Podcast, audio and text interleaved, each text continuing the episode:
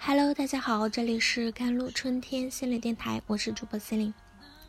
今天想跟大家分享的文章叫做《那一个人为什么会陷入过劳和耗竭呢？》不知道大家在日常生活中有没有以下类似的体验？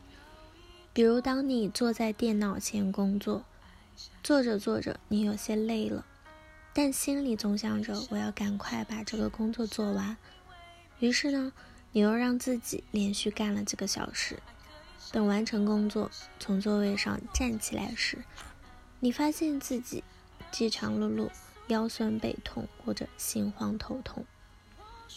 比如你在家里搞卫生，心里想着要做这个做那个，很奋力的干活，中途身体累了，你对自己说：“等到全部搞完再休息。”最后等你把所有卫生搞完。你发现自己已精疲力竭，可能瘫倒在地，好几分钟都缓不过来。还有一些人，他在完成一些人生重大事件，如办好了一场复杂的婚礼，或搞完一个工作上的大项目后，会得一场重感冒或者生病住院。大干一场之后，他会大病一场。我们生活中很多人会有这样的经历啊。这些现象背后的原因，过劳、身心耗竭导致的病痛。那一个人为什么会陷入过劳和耗竭呢？与外在大环境的卷呢，攻击社会的自我剥削有关。一个人被社会裹挟，像西西弗斯一样推着石头不断上山。与过劳、耗竭有关的个人内在原因是往往有两个。一个是我们很多人和自己的身体感受失联了，他的心和头脑和自己的身体无法沟通。身体的感受，比如明明已经很累了、很饿了，他却不觉得。他对自己的身体感受到很麻木，无法接收和解读身体给的信号，所以无法及时准确的解读自己身体的感受。当他的身体已经很劳累了。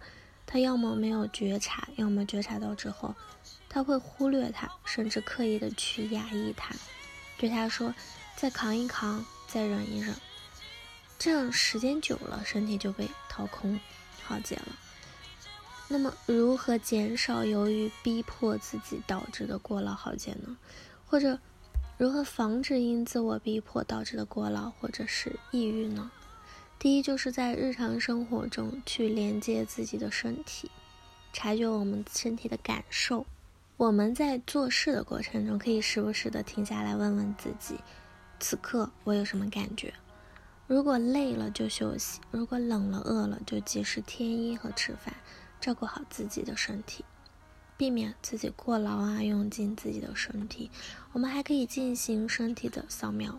这是心理学中与自我连接的练习技巧，把关注点放在身体上，去觉察身体各个部位的感受，看看身体哪一些部位有些疼痛啊和僵硬的感觉，如果有，试着去接纳和放松，疗愈它们。第二就是觉察自己内在有没有自我逼迫感，如果你觉察到自我逼迫感，就可以暂停下来和自己进行对话嘛。我一定要现在完成这些事情吗？这是真的吗？这些事情是不是现在非做不可？暂时放一放行不行？我休息一下再来做，是不是更好？此时此刻，我真正需要什么？如果此刻我是爱自己的一个好朋友，我会怎么做？也许你会发现，这世界上并没有那么多的必须、应该，很多事情也不是真的非做不可。还有适当的休息，并不会影响做事本身，反而更有利于事情的成功。学会换一种方式和自己相处，用关爱自己的方式，远比逼迫自己的方式更有利于我们身心的健康和成长。第三就是学会主动休息，主动放松。教育心理学发现，那些特别刻苦学习、头悬梁啊、锥刺股的人呢，那并不是学习表现最优异的人。学习高效的人才是学习表现最好的人，而学习高效的人能保持很好的专注力，而专注来自主动休息、主动放松，让自己的精力在休息后快速的回升，进而可以专注学习。那心理学的研究表明了，集中大段的学习时间的效果呢，并没有分散时间学习的效果好。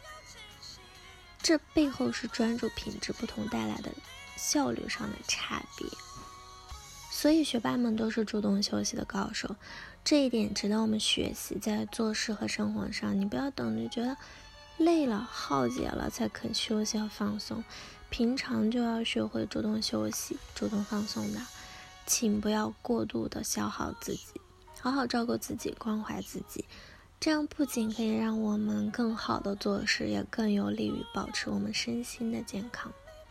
好了，以上就是今天的节目内容啦。咨询请加我的手机微信号：幺三八二二七幺八九九五，我是 c e l i n e 我们下一期节目再见。